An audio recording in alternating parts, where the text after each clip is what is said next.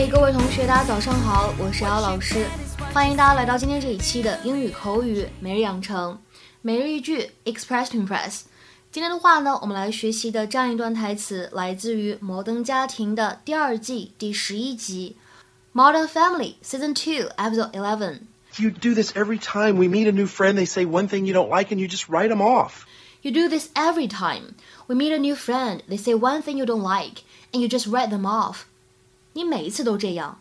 每当我们结识一个新朋友，只要他们说的话稍微不顺你的意，你就把他们踢出局，或者说你就不喜欢这个人了。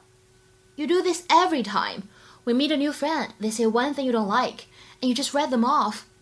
You do this every time we meet a new friend.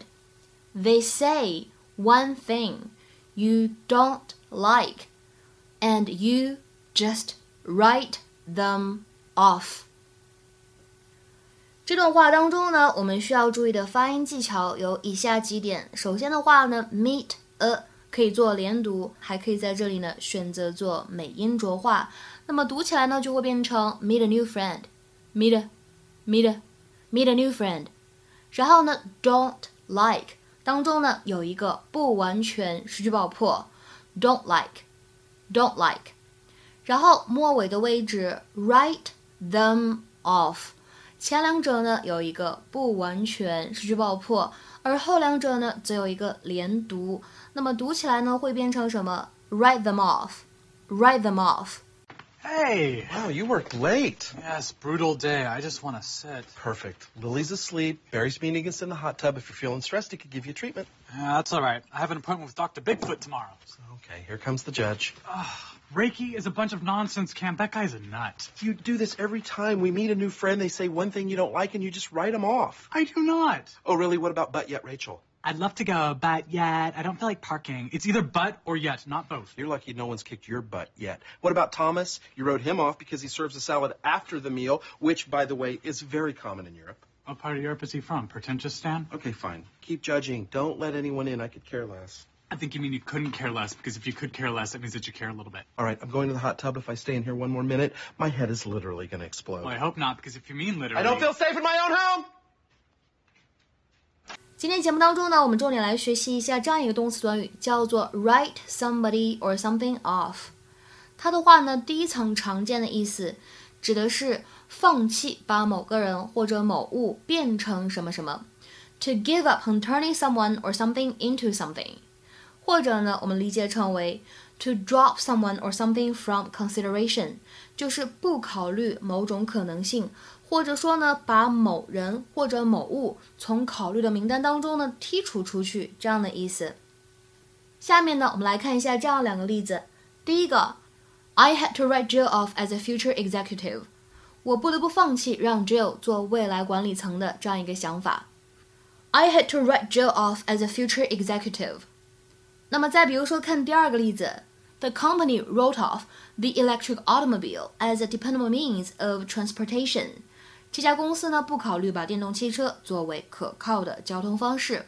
The company wrote off the electric automobile as a dependable means of transportation。那么这样一个短语，write somebody or something off，还可以指什么意思呢？放弃某个人或者某个事物，觉得某个人或者某个事物无可救药了，完全就是浪费时间。To give up on someone or something as a dead loss, waste of time. hopeless case, etc. 比如说，下面呢来看一下这样两个例子。第一个，The manager wrote Tom off for a promotion。经理呢不打算提拔 Tom 了，可能觉得这个人怎么样呢？唉，也就这样了，以后呢没有什么发展潜力了。The manager wrote Tom off for a promotion。那么再比如说第二个例子，We almost wrote off the investment as a dead loss。我们几乎呢已经放弃那笔投资了。 或者说呢，我们几乎已经对那笔投资呢不抱任何希望了。